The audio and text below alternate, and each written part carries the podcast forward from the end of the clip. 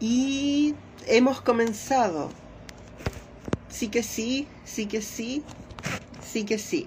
Un muy bienvenidas, bienvenidos y bienvenidas a el inicio, este es el capítulo estreno de la temporada número 4 de Marica Buen Santo. En esta oportunidad, en este capítulo estreno, eh, nos acompañará, o en rigor, me acompañará eh, su opaso, eh, quien de seguro bueno, a quien seguramente muchas y muchos y muchas de ustedes eh, conocen ahí, sobre todo em, ya que en el último tiempo, por lo menos desde el año pasado hasta la fecha, muy que ha estado presente en algunos canales de televisión. Así que en cuanto llegue su, empezaremos con esta conversación que, a diferencia de un té para ladies, eh, tiende a ser una conversación más íntima como decían en los programas de antes, conocer a la persona tras el personaje, bueno, o algo así. Ahora llegó su y comenzamos. Me callaré para no interrumpir luego la transmisión.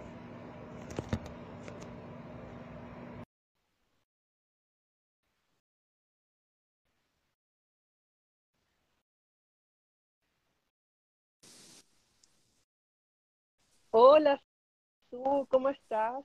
Hola Lili, tanto tiempo, ¿cómo estás? Muy bien, tantos té sin verte. Uh, es que no es lo mismo el tecito sin ser el té para Lady. ¿Cómo ha, cómo ha ido todo? Yo te he visto, yo te he visto como una mujer de negocios.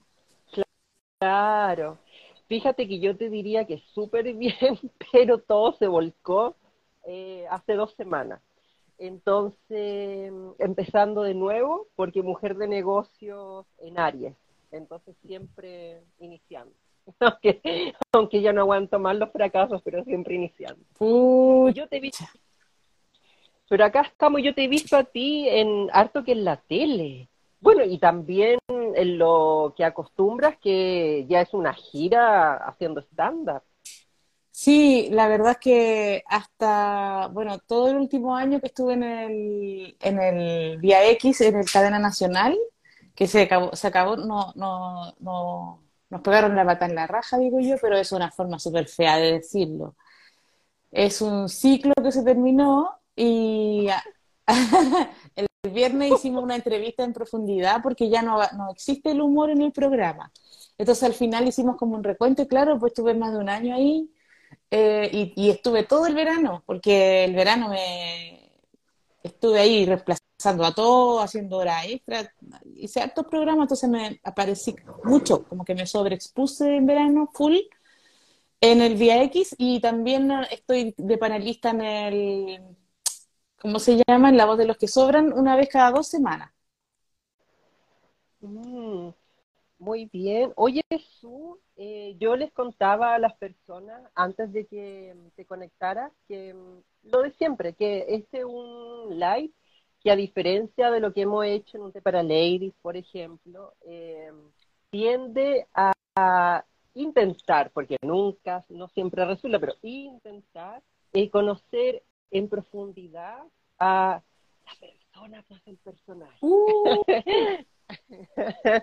Entonces, eh, cuando yo te hacía la invitación de esta íntima entrevista o entrevista íntima, apuntaba un poco en esa línea.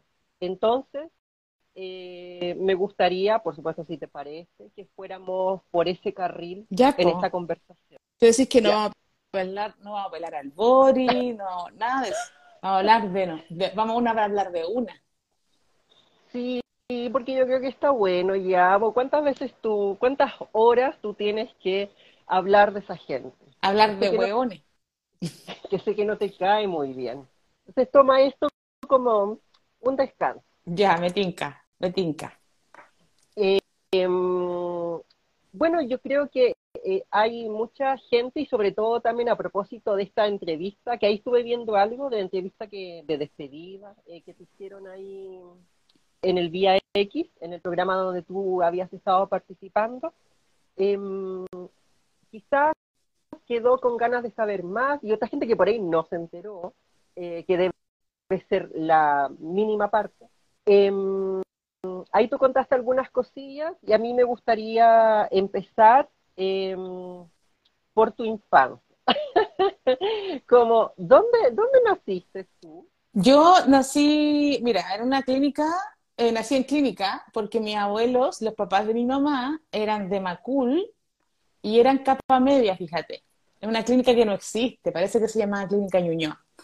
Pero mi mamá eh, se fue a vivir con mi padre a Conchalí. Entonces yo viví en Conchalí.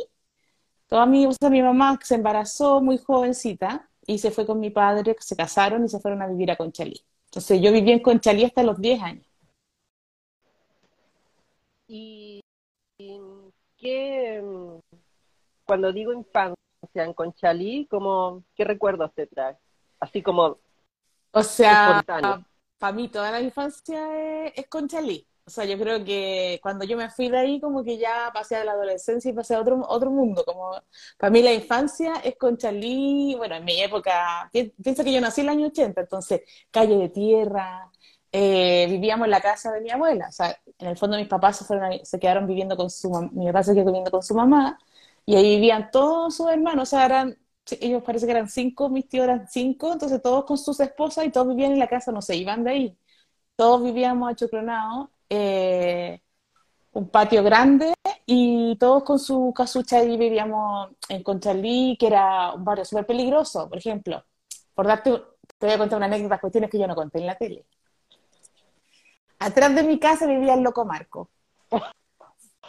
El Loco Marco era un marihuanero, que en ese tiempo le decíamos marihuanero, pero era mucho más que marihuanero, ¿cachai? Estaba completamente drogadísimo y, y claro, el Loco Marco de repente se, pasaba por la patereta para la casa de nosotros, nos robaba cualquier cosa, por ejemplo, ropa, ropa tendía, cualquier cuestión, pues. Robaba y se iba para su, pa' su casa y nosotros sabíamos que era el Loco Marco porque él venía, lo pillaba, entonces mi papá o mis tíos iban para allá a combo limpio, le quitaban las cuestiones y se venían a la casa.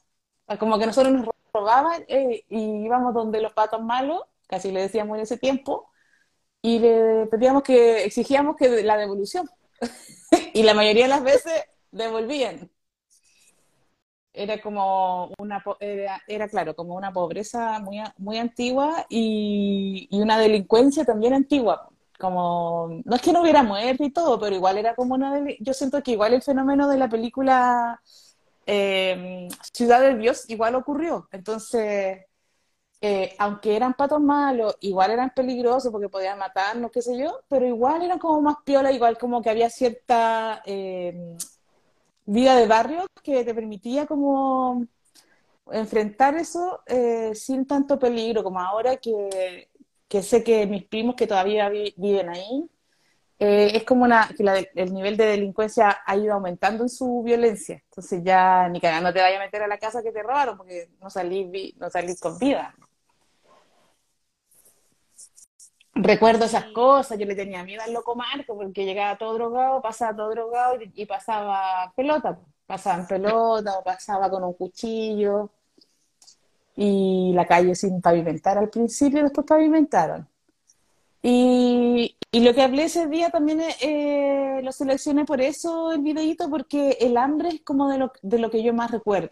Esa sensación constante de tener hambre es como lo que más recuerdo y de que gran parte de mi día consistía en pensar en comida, como en cosas ricas para comer, como, como a veces como soñando, no, no, no con posibilidades reales de comer cosas, sino que como hoy, porque da- daban un comercial de una pizza y nunca en mi vida, yo nunca en mi vida había comido una pizza, no, no conocía lo que era eso.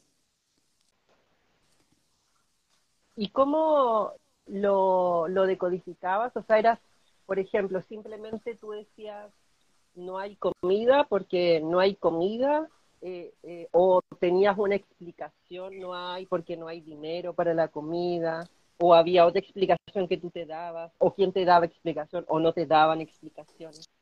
Eh, en mi casa en ese tiempo, porque tanto mi padre como todos mis tíos se fueron eh, fascistizando como la mayoría de la gente, pero en ese tiempo estaba Pinochet, entonces toda la culpa era de Pinochet. Igual que ahora, viene si no hemos cambiado tanto. Toda la culpa, yo de chiquitita sabía que el, el dictador que aparecía en la tele constantemente era el culpable de todos nuestros males, en el fondo. Y, Y eso, pues, yo como que tampoco era una gran, pero siempre fui como más, yo escuchaba Silvio, no sé, tenía cuestiones chicas, sin chicas, y ya escuchaba Silvio, porque una vez encontré un cassette de mi mamá, eh, Silvio y Pablo, y me puse a escuchar. Entonces, yo igual pensaba que en mi explicación como de niña Mafalda, ¿cachai? Como que yo pensaba, eh, primero pensaba Dios no existe, porque si Dios existía, porque en ese tiempo, acuérdate que en los 80 eh, le daban duro con la cuestión del We Are the World y como del, del hambre en África. Como que el mundo era como el problema del hambre en África, ¿cachai? Y mostraban videos y habían como grandes campañas como solidarias con, con eso y nosotros también estábamos para el pico acá. Entonces yo pensaba simplemente Dios no existe. Yo pensaba, ¿cómo puede existir Dios? Porque en ese tiempo yo iba a colegio de monjas. Me metieron en las monjas. Entonces yo decía, a mí no me hace sentido que Dios siendo tan poderoso permita que nosotros estemos así y que otros niños, porque nosotros dentro de todo teníamos casa, todas esas cosas, pero se mostraban estos videos de como que en África estaba mucho peor. Mm. Entonces, entonces uno dice, ahí no me cuadra la idea que me están diciendo, porque yo venía de una familia católica, mi mamá es católico, todos católicos, y en colegio de monjas, donde Dios era como lo más importante, y a mí no me hacía mucho sentido eso. Y entre que Dios para mí en mi adentro no podía existir, no me, no me cuadraba. No, no, era lógico para mí que si Dios era tan bueno y tan poderoso, permitiera que miles de niños inocentes murieran y nosotros estuviéramos sufriendo. O sea, yo no lo podía entender y esas conversaciones a veces las tenía con los adultos. Y los adultos terminaban siempre diciéndome que en el fondo era culpa de Pinochet.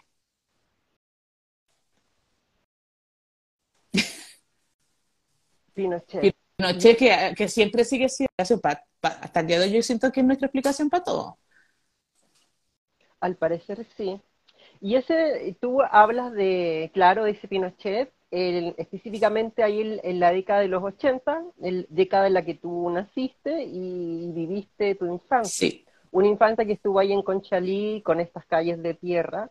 Eh, y al momento de estudiar, ¿salías de ese Conchalí con calles de tierra a otro lugar o el colegio quedaba en la misma comuna? En la misma comuna, o sea, el colegio de las monjas quedaba en una calle que se llama Pedro Donoso, se pone a unos 12 minutos caminando. Era como el colegio más eh, bueno se decían que era el mejor colegio porque era de monjas, pero era como gratis. Eran unas monjas mexicanas que con los años yo he pensado, estas monjas eran comunistas, fíjate. ¿Sabéis por qué? Porque yo me acuerdo que las monjas nos, hacían bailar, eh, nunca voy a olvidar, viste que hacían esas cosas como de revista de gimnasia a fin de año. En aquellos años era muy típico que a fin de año hacían como un evento del colegio que tenías que disfrazarte y bailar y hacer como la, la revista de gimnasia todos tenían que presentar su show como curso, como grupo curso. Y sabéis que la profe mía, que se llamaba Encarnación, que nunca voy a olvidar su nombre porque muy de monja, la señorita Encarnación nos enseñaba, y entonces te pasaba ahí todo el segundo semestre ensayando este baile. Y sabéis que yo recuerdo el baile que me enseñaba la señorita Encarnación de las monjas, suben a ser contigo hermano, suben a ser conmigo hermano. Y sabéis que yo, ta, ta, ta, ta, ta, ta, ta, y era todo el semestre ensayando, entonces esa canción la tengo tan grabada porque la, la debo haber bailado 700 veces para poder aprenderme el baile, ¿cachai? Para fin de año.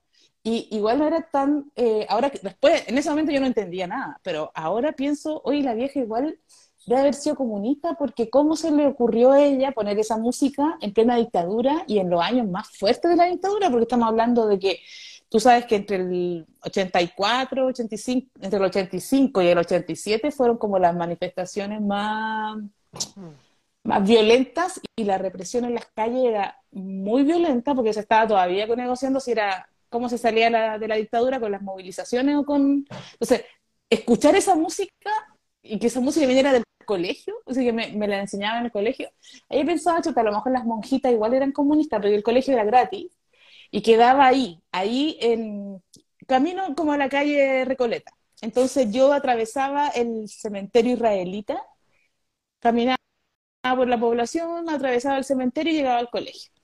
Y, y sabéis que fue un buen colegio en realidad en el sentido académico, como que yo porque después me cambié a otras poblaciones a vivir y me cambié de colegio. Entonces, con lo que yo aprendí con las monjas, pude vivir hasta la universidad. Como que ya no tuve que estudiar más. Ellas me enseñaron todo. Me enseñaron a leer, a sumar, a restar, todo ese tipo de cuestiones. Y con eso fue suficiente. Entonces, efectivamente parece que sí, era un buen colegio a nivel como académico.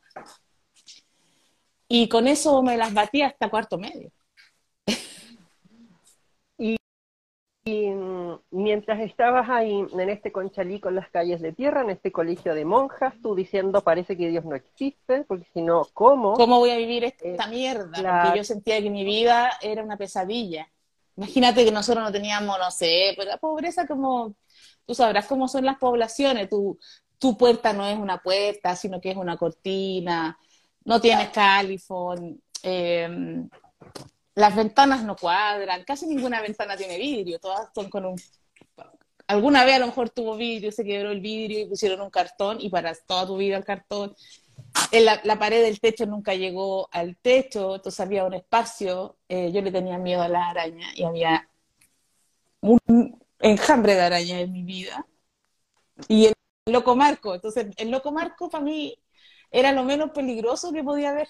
O sea, yo tenía mucho más peligro que el loco Marco, porque el loco Marco, por último, estaba drogado, podía conversar con él y era un flaquito así que estaba en realidad ido. Las arañas no. Y, y en ese contexto, eh, tú eras una niña. O sea, me refiero, se referían a ti como una niña. Sí. ¿Y tú te, tú, y tú te entendías como una niña siempre?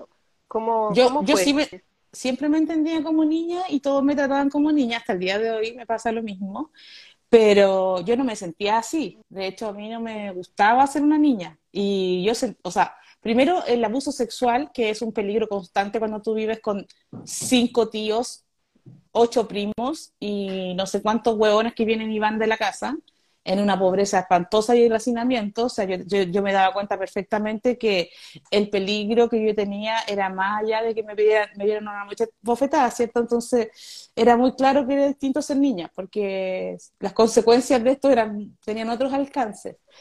Y claro, también estaba la situación de tener que, eh, como que el mundo de las niñas a mí no me interesaba nada. Entonces a mí me gustaba jugar en la calle, en ese tiempo uno jugaba en la calle, entonces me gustaba jugar a las cosas que son entretenidas y las niñas no jugaban a eso, no jugaban a la pelota, no jugaban a subirse a los árboles o al tombo, que yo ahora le digo tomboy, eh, pero que es en el fondo como un béisbol, como con un palo y jugar así en la calle. Yo jugaba todas esas cosas y eso ya era, era algo que las niñas no tenían que hacer. Habían como dos pecados mortales en esa infancia. Un pecado era el mío, que era ser Juana Tres Cocos, y yo he pensado mucho qué significa ser Juana Tres Cocos, como que me decían Juana Tres Cocos, entonces yo pensaba, ¿y qué significa eso? Claro, tenéis tres cocos, pues los hombres tienen dos. Entonces tú eres como más hombre que los hombres, porque tenéis más cocos que los hombres. Eres como más hombre todavía. Entonces, claro, efectivamente yo tenía que pegar más fuerte que mi primo. Obviamente, porque si yo no me sabía defender, me podía pasar cualquier cosa. Yo tenía que jugar la pelota y tenía que ser buena, sino porque iban a jugar con la niña. Entonces, efectivamente puede que haya algo de eso, de ser como buena en eso. Voy a jugar a la pichanga yo, que no debería estar pasando eso, menos los 80. Estamos hablando de una época ultra machista.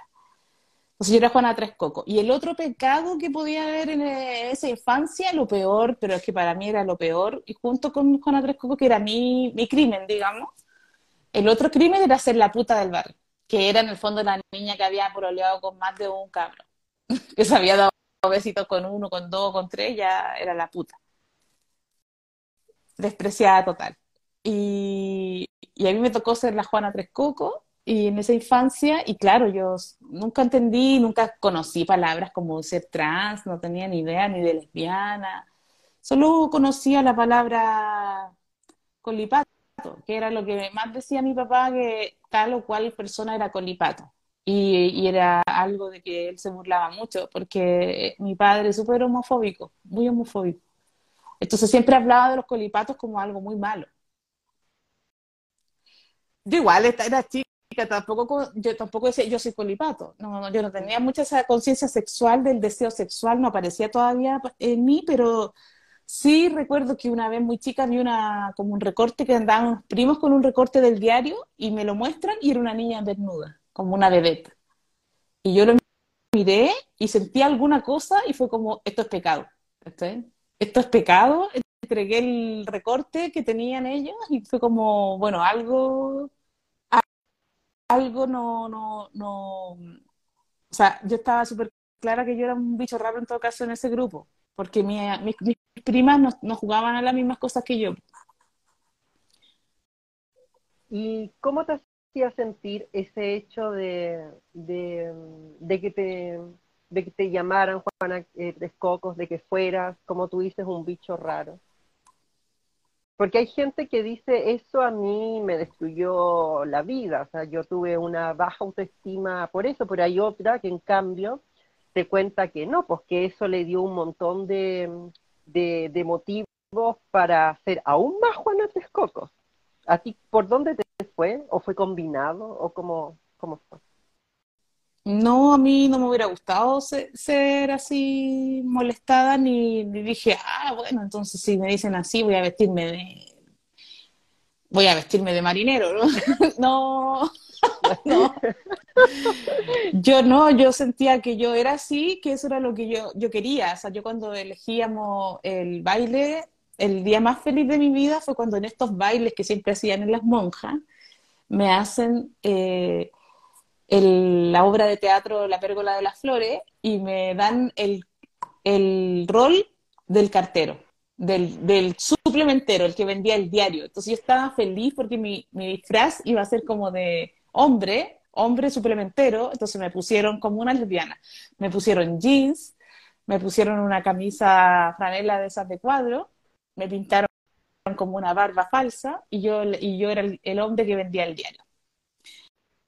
¿Cachai? Entonces, yo sabía que eso para mí era una fascinación, como tener ese rol en la obra de teatro y no el rol de una niña de vestido. Me parecía, pero ya lo máximo. Entonces yo sabía que eso es lo que yo, lo que a mí me gustaba, pero también sabía que por eso nadie me quería. O sea, todo el mundo me molestaba, nadie me aceptaba, no tenía amigas, no tenía amigos en el colegio.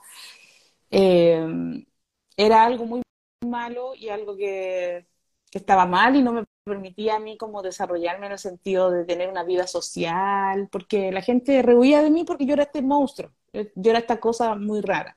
Pero yo sabía que no podía como, como que no podía como decir, ah, ya, me voy, me voy a hacer la, la mujer, ¿cachai? No, no podía hacer eso porque no, no, me, no me salía. Entonces mi me vestía con ropa muy de niña y yo era, sí, siempre yo misma, pero con ropa rosada, que entonces no, como que no servía de nada. Y, y lo asumí nomás, pero con harto dolor. Ahora igual, yo igual despreciaba mucho, es que sí, me dolía, me dolía como que me molestaran, sabía que yo era como un monstruo, como algo, algo extraño y algo como muy disruptivo y siempre estuve sola y no, no, no, no podía tener como amigos de mi edad, nada de esas cosas. Y al mismo tiempo yo sentía, y es porque esta gente es hueona.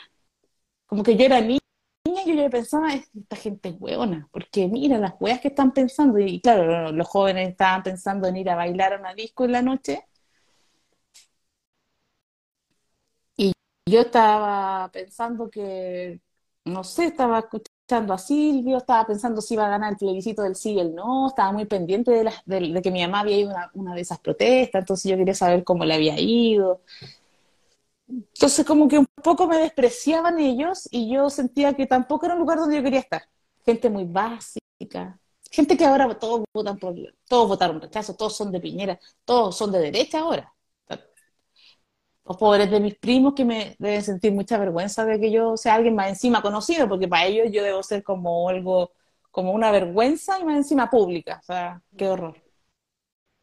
Y mm, tú hablabas, claro, la niñez, y por ahí apareció ese concepto de, no sé, como una especie, el despertar sexual que dice la gente. Porque una cosa es siendo tú, claro, como esta niña, una niña pequeña, pero esa niña pequeña eh, va creciendo también. Y, y, de pronto ve esta foto de la vedette, como tú dices, una especie de vedette desnuda y pasaron algunas cosas. Imagino que después empezaron a pasar más cosas. Claro, o sea, yo tenía súper claro que existía la sexualidad, porque igual yo tenía como, imagínate este mundo de hombres de, donde hay muchos primos y tíos, entonces ellos hablan de sexo todo el día y son como monos de sexo. Eh, entonces tenía súper claro eso, pero para mí todo era asqueroso. Todo lo que tenía que ver con ellos y su sexualidad y como lo que ellos pensaban que era el sexo y lo que ellos querían hacer con las chicas y todo eso me parecía abuso, abuso sexual.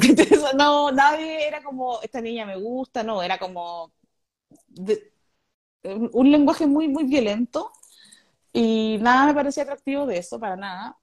Pero como ya cuando ya fui como más, eh, incluso tuve algún pololo, como algún pololo de barrio, como las niñas tenían que darse besos con algún chiquillo, entonces yo le di beso a algún chiquito, que un vecino, Ah, para mí era la cosa más aburrida que podía existir en el mundo. No podía haber nada, o sea, era como darle un beso a un pedazo de, árbol que había ahí, o, al Juanjo, que era mi vecino del frente. Pobre Juanjo, que era equivalente a un árbol o cualquier otro.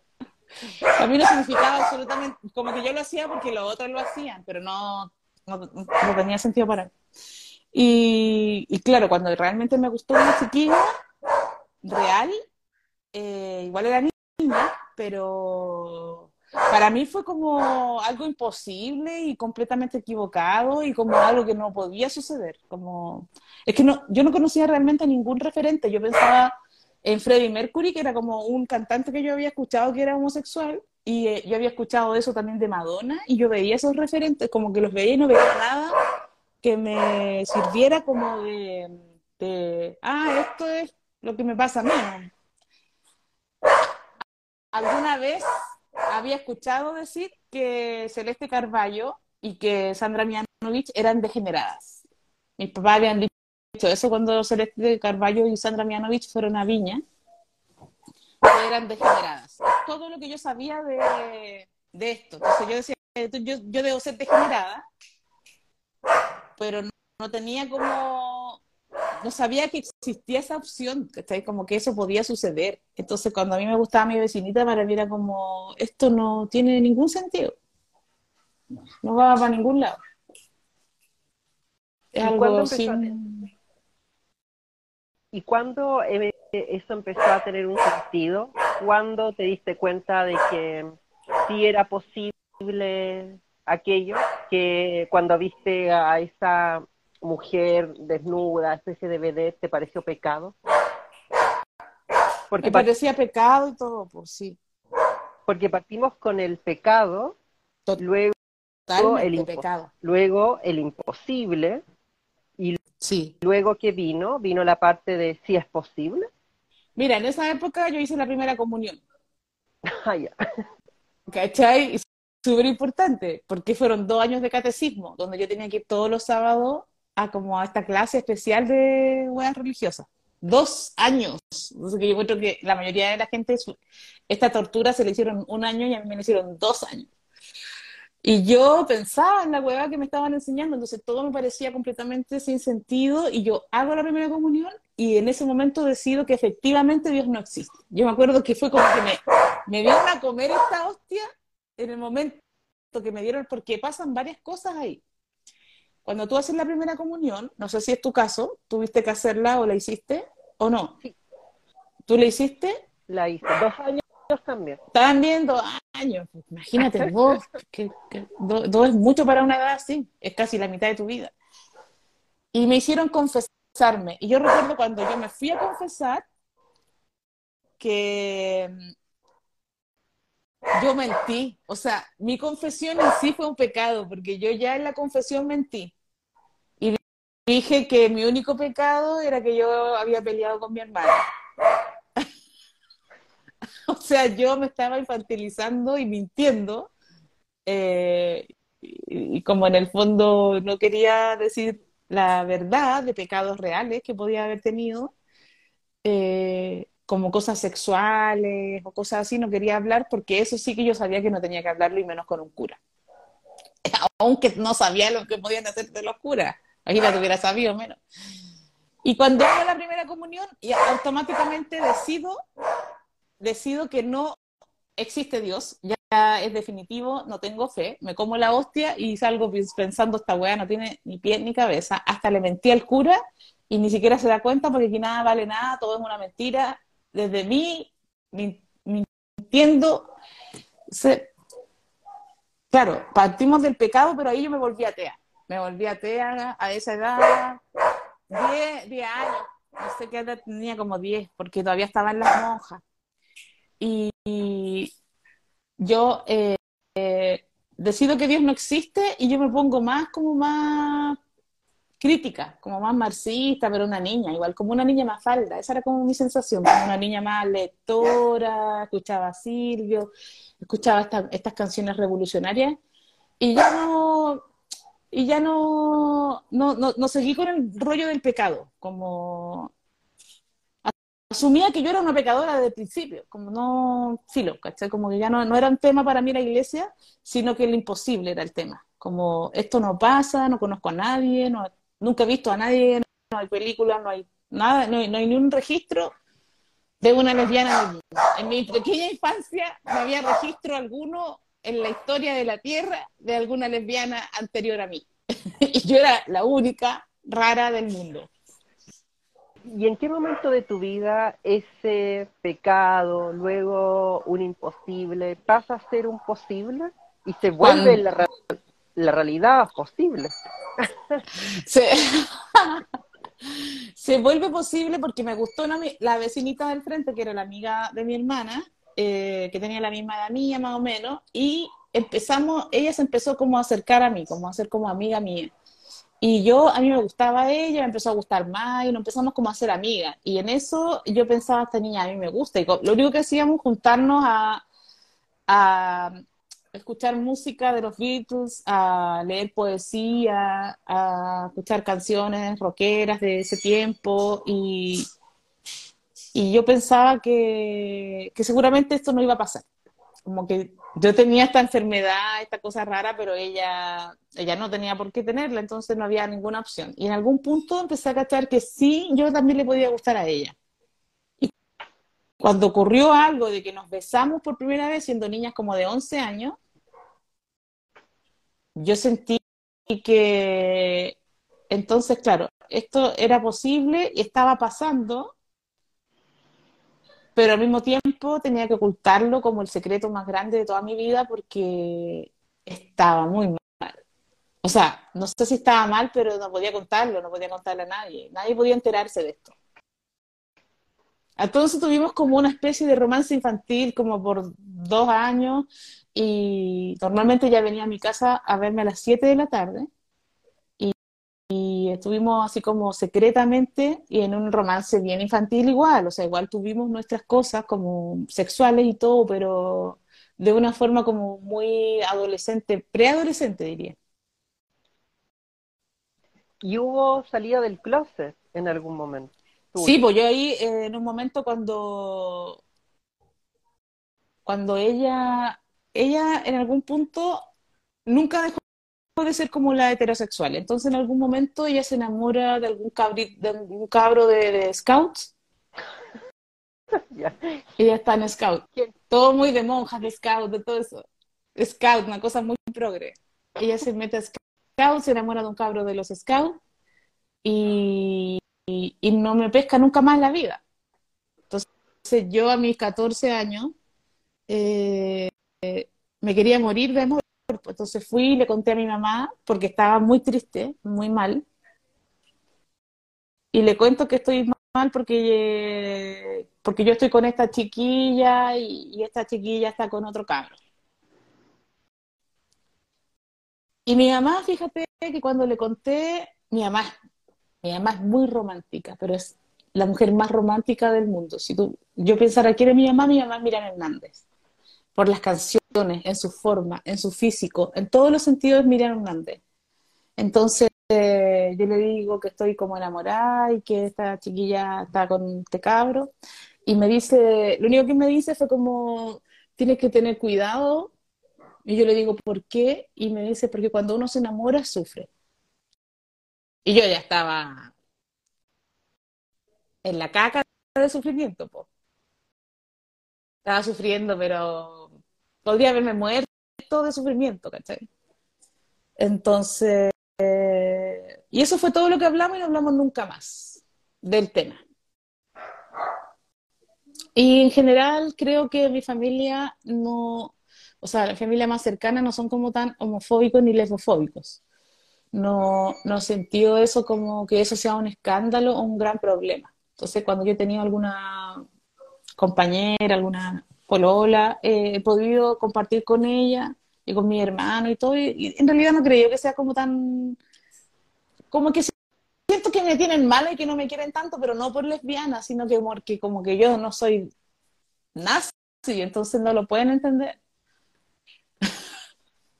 Tú dijiste que, eh, buen, eh, que parece que era buen colegio ese de monjas donde estuviste, porque parece que te preparó para la vida hasta tu llegada a la, a la, a la universidad. ¿Cómo se gestó eso, esa llegada a, la universidad? O sea, ¿era, ¿era un horizonte para ti, para, para tu familia, para tu entorno? ¿O fue como casi una coyuntura, como, bueno, es?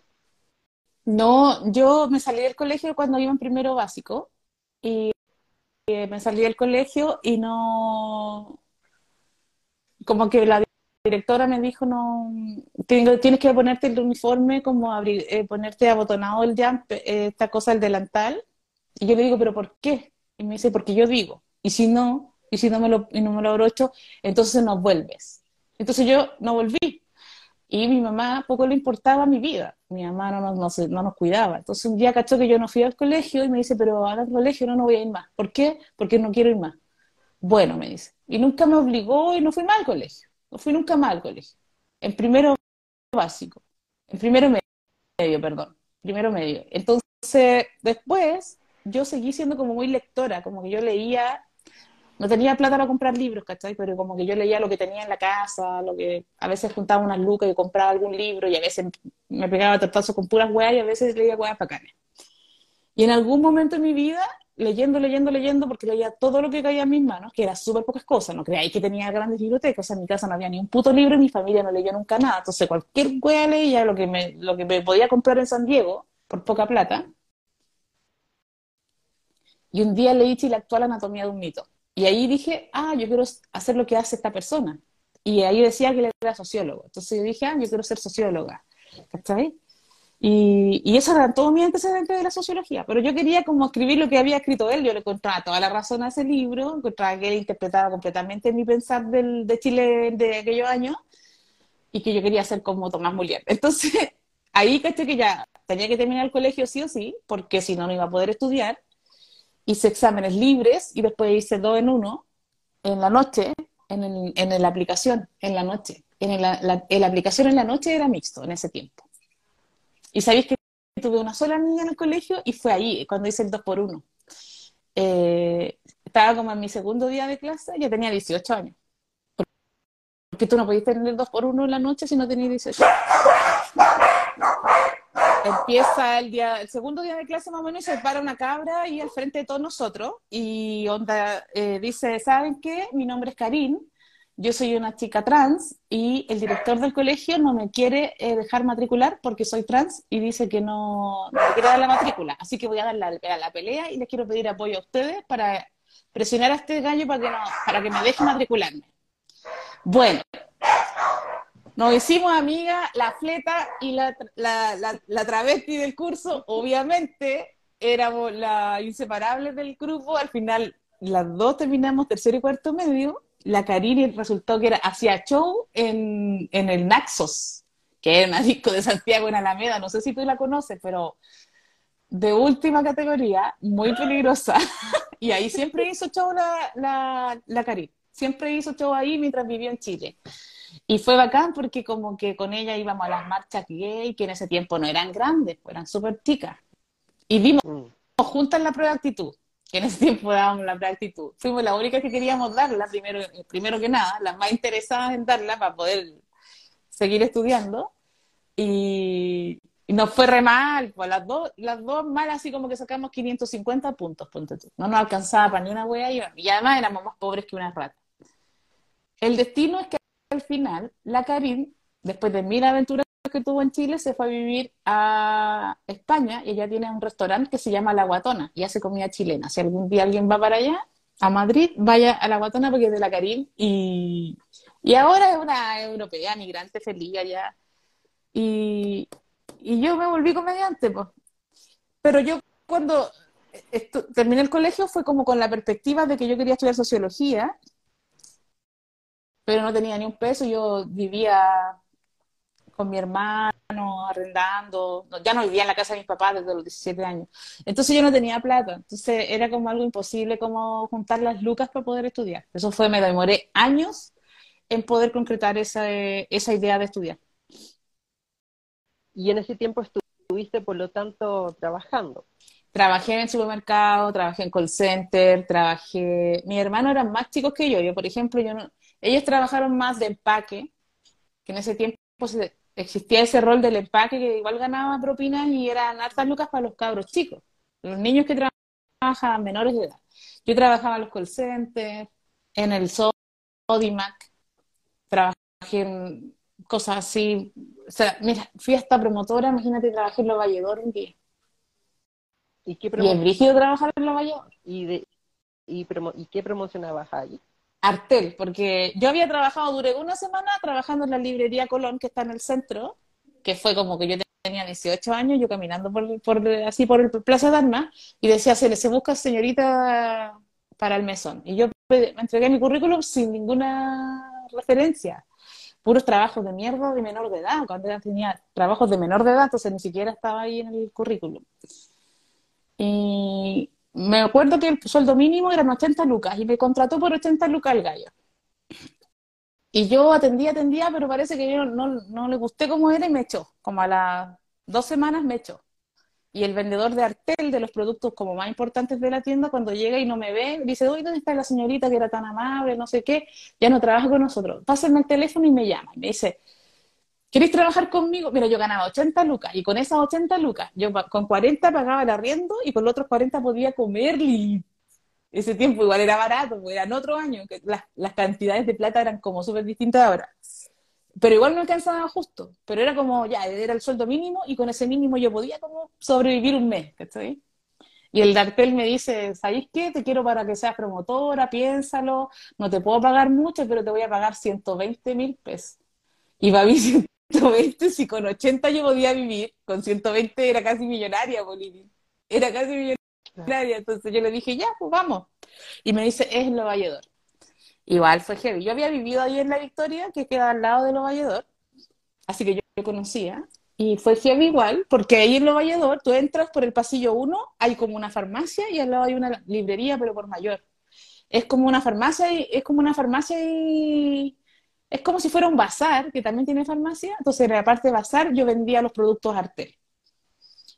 Y al lado vendían zapallo, no sé, y papa y pescado, así como otras cosas, por lo valledor. ¿Tú conoces cómo es? Como una feria, así como el mercado, una cuestión así.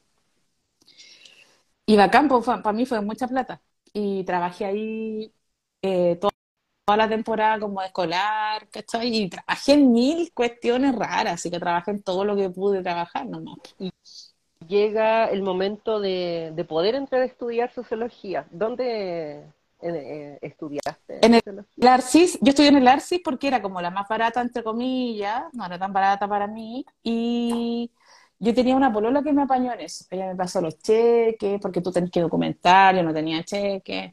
Ella trabajaba ahí en la universidad y ella me ayudó ese primer año con esos trámites y todo. Y yo igual quería en el ARCIS porque yo conocía el ARCIS. Yo sabía que Tomás Murián era de ahí, sabía que era una universidad de izquierda y yo era de izquierda. Entonces, yo como que igual tenía muy claro que era el humanismo cristiano o el ARCIS. Como que eso igual lo sabía. Y cuando entré, entré a los 24 años, pues si me demoré un montón de tiempo en poder concretarlo de estudiar. Yo entré a los 24 a primer año. ¿Y ahí con qué, te encontraste?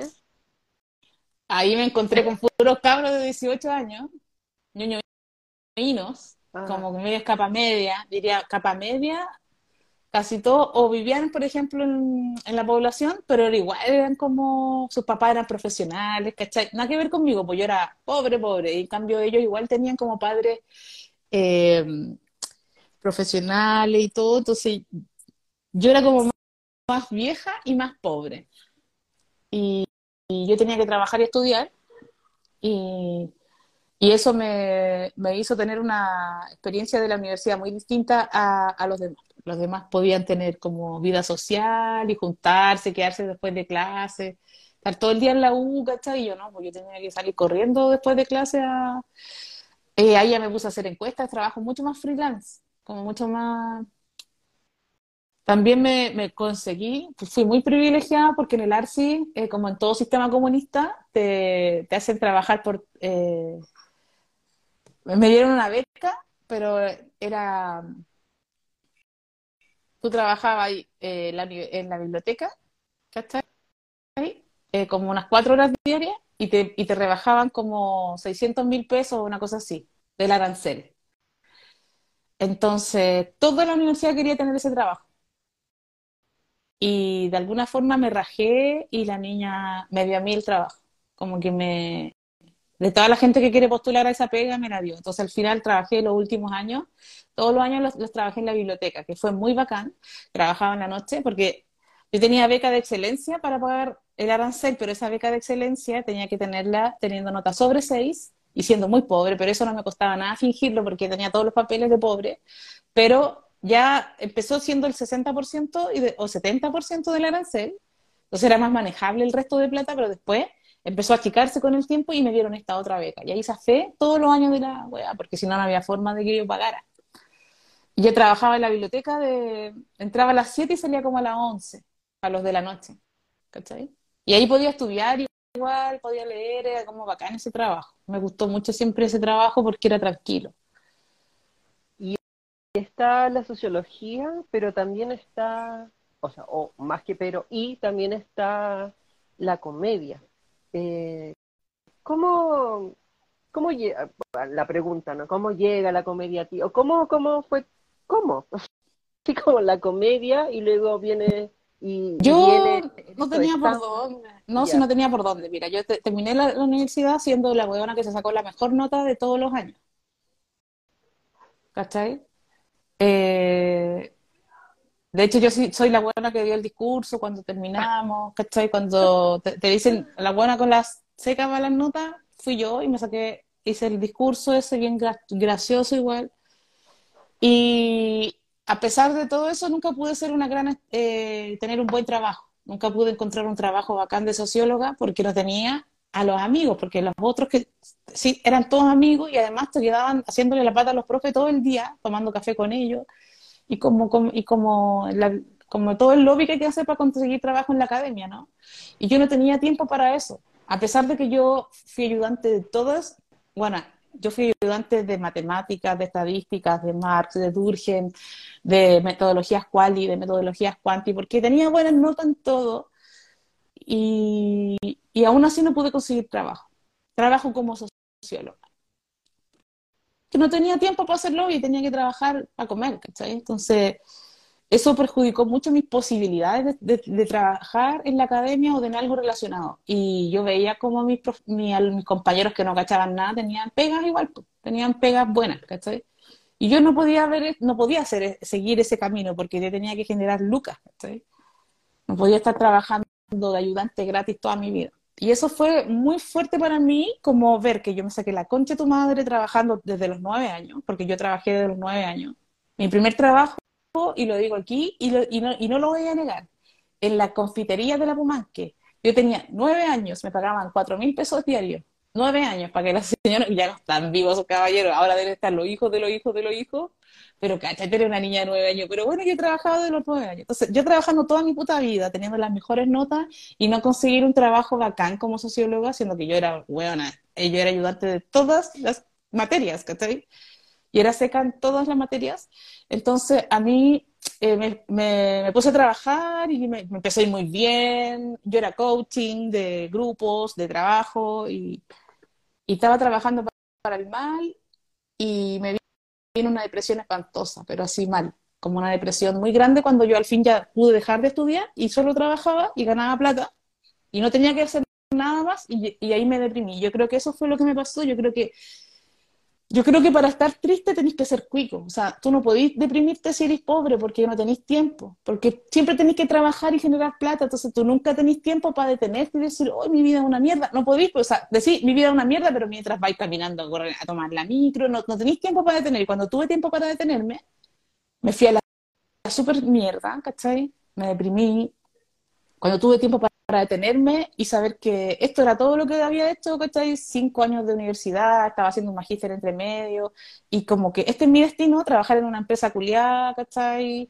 Para que los trabajadores produzcan más y más contentos, y para eso hice todo esto, y cuando no trabajaba en eso, trabajaba para la, para la Católica o para la Chile, la, la escuela de, las encuestas se hacen ahí en la microdatos, que es la Facultad de Economía, que es la parte más mierda de la Chile, ¿cachai? Entonces, como que, decía, para esto estudié tanto, ¿cachai? Para esto me sacrifiqué, para esta mierda, ¿cachai? Como que había una incoherencia muy grande ahí, entre lo que yo pensaba, lo que yo había intentado hacer y lo que estaba haciendo, ¿cachai? Que era trabajar. En, en todo caso, yo creo que todos trabajan para el mal, pero creo que no hay nadie que no trabaje para el mal. Eso es mentira, ¿cachai? Pero en ese momento para mí era muy fuerte trabajar para la empresa privada, hacerle motivación a la gente, hacerle coaching para que vendieran o cobraran o hicieran todas esas pegas de mierda más alegre, más motivado y, más, y mejor. Entonces me deprimí a un nivel extraordinario, o sea, yo me deprimí, eh, tomé, tuve que tomar terapia, me volví adicta, a las drogas, porque empecé a tomar drogas psiquiátricas y entonces ahí empecé a mezclar con otras drogas y ahí ya enloquecí totalmente. Y estuve en esa mierda hartos años, hartos, hartos años. Yo diría que estuve desde el año 2011 al año, hasta hace siete, hasta hace ocho años atrás. Se supone que estuviera cinco años en la mierda. Entre drogas, depresión, locura y muy mal, muy mal, muy mal, muy mal. Y como ya no podía vivir, no podía ser una persona funcional, sobre todo por la droga, porque las drogas duras son algo que no, no te, por lo menos a mí, no me soltó esa cuestión. Entonces no me soltó y, y yo eh, no podía salir de la adicción. Entonces estaba tan mal que empecé a buscar la comedia, porque ya en mi desesperación empecé a tratar, yo trataba de sentirme mejor, como fuera, pero no podía. Entonces yo creo que a veces pienso que las mismas drogas eran también un intento por sentirme mejor, como no puedo con esto, voy a hacer algo, tomaba los antidepresivos, tomaba cocaína, tomaba cualquier hueá para ver si puedo, cómo puedo aliviar esta mierda que tengo, ¿cachai? Esta, sensación de mierda que, es la vida. Y, no podía sentirme mejor, al contrario, esas drogas te hacen sentir peor. Entonces me fui metiendo en un hoyo más grande y, y yo trataba de salir, no podía. Por eso la definición de adicto es una persona que no puede salir, pues no una persona que jala y lo está pasando chancho, no, pues esta es una persona que esta es una persona que sabe que está mal, sabe que se está envenenando, sabe que tiene que salir si no se va a morir, pero no puede. Esa es la diferencia entre personas que consumen drogas, que son porque se divierten, a cuando eres adicto y en realidad tú te drogas y ni siquiera te gusta. Es como, no te hace sentir bien, pero igual lo sigues haciendo y no puedes parar de autodestruirte, es una mierda muy grande. Y en esa mierda yo empecé a buscar comedia como para tratar de estar mejor. Entonces yo trataba de ver cosas de comedia para no pensar tanto, para no estar triste, para ver si hasta me podía reír. No podía reírme, porque cuando tú estás ahí drogado y estás ahí como con fármacos, es difícil que tú puedas sentir cosas. Que justamente lo que hacen los fármacos psiquiátricos es que no puedas sentir. Y lo que hace la cocaína, si te fijas, si tú has, has pescado cocaína y te la pones en la lengua, una de las cosas que, una de las tantas cosas que hace es que no puedes sentir. Se te duerme la lengua, no se te ha fijado. O has tenido la oportunidad espantosa de probar esto y sientes que se te duerme. Es como que es algo que te adormece. Pero no solamente el físico, se te adormece la mente también. ¿Cachai? Es como un, algo que no te deja sentir. Entonces, yo ya no podía, no podía eh, sentir el placer de comer algo que me gustaba o de ver una película nada de las cosas que me gustaban. Y empecé a intentarlo, a intentar, a intentar salir. Estuve mucho tiempo intentando salir de la adicción y, y de volver a ser como una persona y entonces empecé a buscar la comedia para reírme un poco. Y ahí empecé a entrar en ese mundo. Y tuve suerte porque justo ya ahí empezó a existir la comedia como en vivo acá en Chile. Como, o sea, el stand-up, porque existían los otros humoristas que siempre han existido, pero no como el stand-up en los bares. Y ahí ya existían. Entonces yo empecé a ir a muchos bares, a buscar a lo que había. Y era pura mierda en ese tiempo, pero igual estaban los, los que más me gustaron a mí, eran los comedias hardcore. Que era la Valdebenito con la Hani, la Paloma Sala y José Miguel Villauta, y yo iba a verlos y los seguía y buscaba comediantes de otros países y buscaba películas y buscaba los podcasts para poder reírme, ¿cachai? Y traté de, como que trataba de escuchar comedia para no, para no sé, para salir de mi infierno, no, yo, yo, yo era una consumidora de comedia para tratar de estar mejor. Y, y ahora que andas ahí en situación gira, ahí subías un registro a tu Instagram que te entregaron un galvano. Sí, en, en, Rancagua. En la Casa de la Cultura y en Rancagua. Eh, ya para ir cerrando esta íntima entrevista, ¿en qué, en qué estás y cómo qué, qué viene para, para adelante, al menos en el tiempo próximo? Porque una nunca sabe. Estamos en tiempo. Mira, lo que uno nunca sabe de nada de nada, pero yo eh, lo que les puedo decir es de que todos esos momentos oscuros y bien fuertes que viví, que me hicieron al final llegar al mundo de la comedia y descubrir, eh, como descubrir algo que, algo que me gustaría hacer, porque la comedia es algo que a mí me gusta hacer, que yo hago porque me gusta. Eh, y que creo que lo hago bien, pero para eso tuve que igual hacer un camino largo de, de como de, de, de, sanarme de toda esa mierda y yo creo que lo, antes de decirte, bueno, mañana tengo show o algo así, diría que es importante que la gente que a lo mejor haya pasado por situaciones así, o esté ahora en situaciones así, está ahora adicto, está ahora metido en una weá de mierda, eh, ¿sabéis qué? Eh, las probabilidades de salir de eso son pocas, pero se puede, pero no es tan simple, pero sí es posible salir. Yo creo que eso es muy importante eh, decirle a la gente que en algunos casos sí se puede abandonar una adicción, que no es algo tan simple como que le pase a todo el mundo. No hay que desconocer que la mayoría de la gente adicta no, no puede salir nunca de su adicción, sobre todo a la cocaína. Eh, y, y, para qué sirve el alcoholismo, pero también a veces se puede. Y yo creo que eso es importante para personas que a lo mejor estén en la mierda, más mierda en este momento viendo esto, eh, que, que, hay formas de hacerlo, en general con mucha terapia y mucha ayuda, pero y, y, es muy caro, es muy caro. Yo terminé en el consultorio pidiendo ayuda y tratando de sobrevivir hasta el día en que me atendieran, porque tú pedí horas y te atienden como cuatro meses después y tú te estás muriendo hoy día, ¿cachai? Entonces como que no, no da y para ese, antes de ese día te vayas a suicidar, ¿cachai? Como no... Pero al final eh, recibí la, la, ayuda y también pude salir también por otras cosas y por la comedia también. Eh, y ahora llevo muchos años sin consumir nada, desde hace unos ocho años, siete, ocho años que no consumo nada. Y ahora puedo reírme y ahora sí puedo sentir cosas, y entonces incluye el dolor y la, alegría, todo, ¿cachai? El paquete va con todo pero creo que es importante decir eso. ¿Y qué va a venir? Mira, ya no estoy en, ya no estoy en el día X, nos pegamos la pata en la raja. ¿Sabes por qué? Te voy a contar. No, yo no tengo idea por qué nos pegamos la pata en la raja, pero tengo mis sospechas, pero son sospechas mías, o sea, uno no sabe, uno no tiene idea de lo que, por qué deciden las cosas los... Pero el panel sin respeto ya no existe, o sea, el área de humor de ese programa ya no existe. Eh, y yo sabéis que siento que es como la revancha del, del siento que es como la revancha del rechazo, como que vino el rechazo y vino con toda una, una, cuestión conservadora, entonces como que se actualizaron los 90 y fuera todo lo progre, todos los, los colipatos para afuera, todo, todo lo que huele a progre se va, pero espero que eso sea como momentáneo y mientras estoy en la voz de los que sobran, una vez, como un viernes por medio. Pero más allá de eso, que puede durar o no, porque ese mundo uno no lo conoce, ¿sabes? En cualquier momento uno, uno dice una cuestión que el otro no le cae bien y pata en la raja también. Así que, ya, yo digo patada en la raja, pero ellos te dicen desvinculado. Usan otras palabras. Un hasta luego, baby.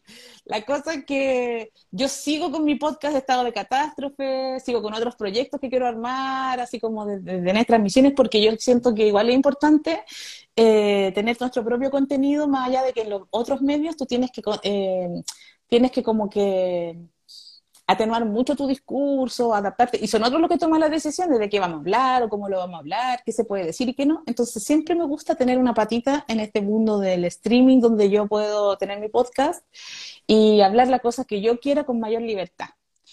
Eh, independiente de que fue una experiencia hermosa lo que, lo que viví en el VX, porque son geniales ellos y fue bacán para mí estar ahí yo lamenté mucho, me voy, me voy como terriblemente agradecida del, del equipo, ¿cachai? Como gente bacán, tratando de hacer weas bacanes en medio de como de la carencia como económica y de gente como muy de derecha, que a lo mejor son los dueños de los canales y todo, pero igual gente como muy bacana haciendo como el aguante, encontré que yo aprendí mucho, lo pasé la raja y como que primera vez que me voy así como contenta de un lugar, como, bueno, cuánta gente en la raja, bueno, ojalá que nos volvamos a encontrar, ¿cachai?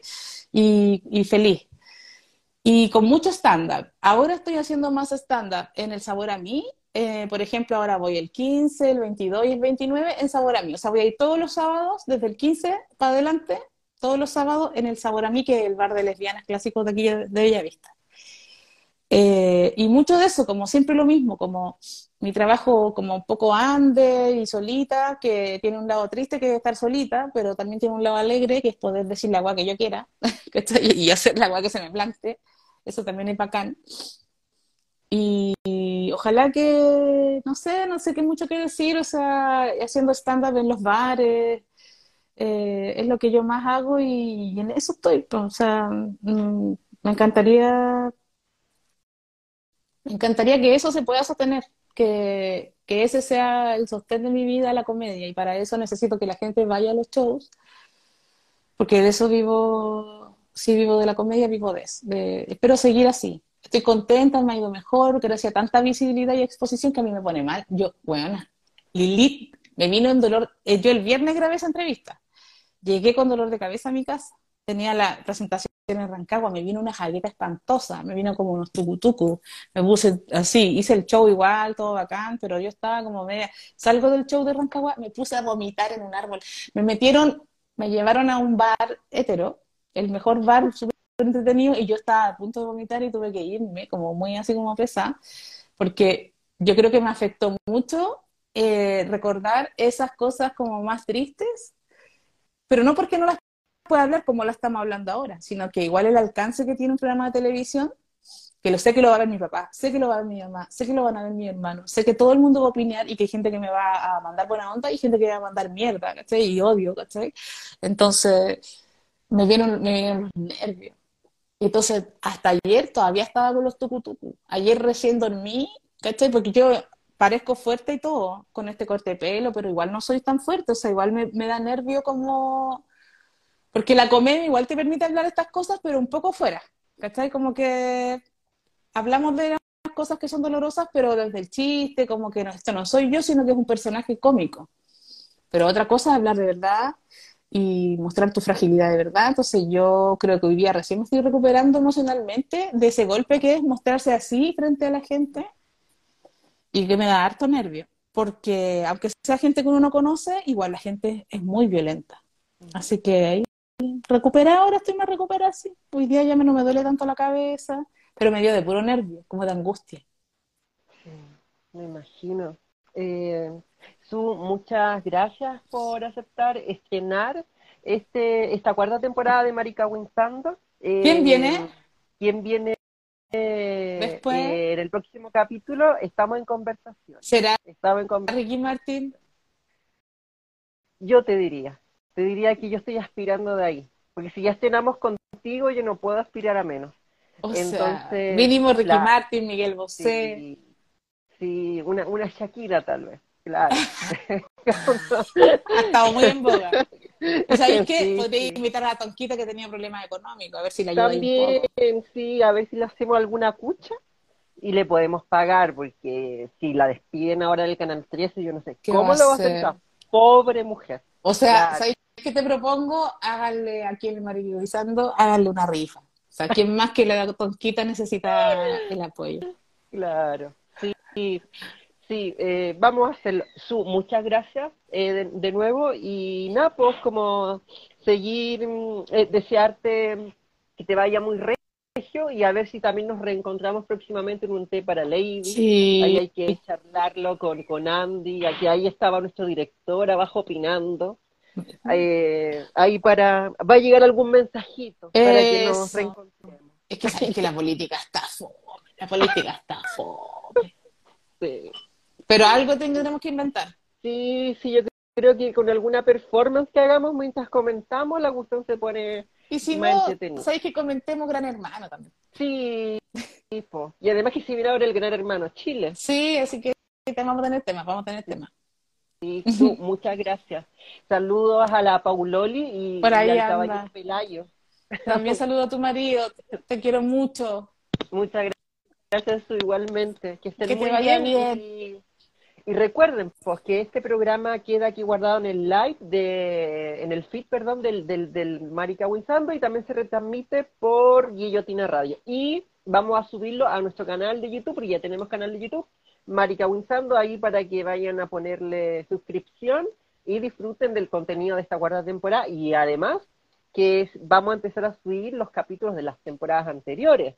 Vamos a hacer retro, retro, mm, retro Marica Winston. Perfecto. Muchas gracias, Su. Muchas gracias a todos, todas y todos quienes espectaron y opinaron. Y eso, pues nos reencontramos eh, pronto contigo y el resto el próximo domingo ahí con una, una nueva persona entrevistada. Que estén bien. Chao. Chao, chao.